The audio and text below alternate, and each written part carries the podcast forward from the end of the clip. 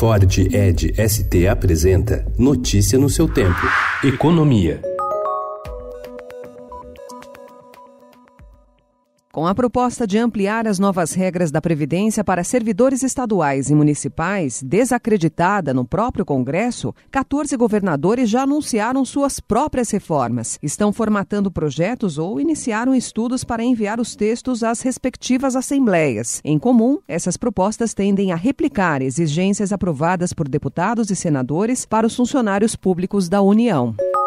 A proposta de emenda à Constituição emergencial que o governo vai enviar ao Congresso Nacional prevê uma economia de gastos de 24,78 bilhões de reais no primeiro ano de vigência depois de aprovada pelo Congresso. Uma das principais medidas é a redução temporária da jornada de trabalho e de salários dos servidores, que pode garantir uma economia de 7 bilhões de reais em 12 meses. A proposta que traz um sistema de gatilhos para conter o estouro dos gastos gastos públicos é um dos eixos da ampla agenda que o ministro da Economia Paulo Guedes deve apresentar ao legislativo nesta semana.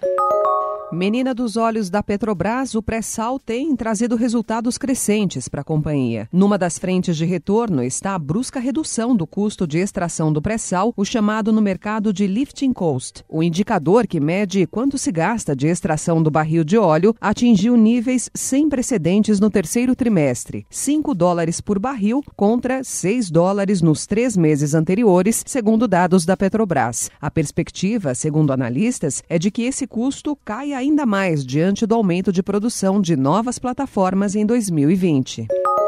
Nos centros de inovação, testes sensoriais têm ajudado empresas a criar cosméticos e a medir chance de êxito comercial. O Botilabs, do grupo Boticário, localizado em São José dos Pinhais, no Paraná, por exemplo, desenvolve também produtos que passaram da ideia à prática, como o espelho virtual que mostra o resultado da maquiagem. Notícia no seu tempo. É um oferecimento de Ford Edge ST, o SUV que coloca performance na sua rotina até na hora de você se informar. time.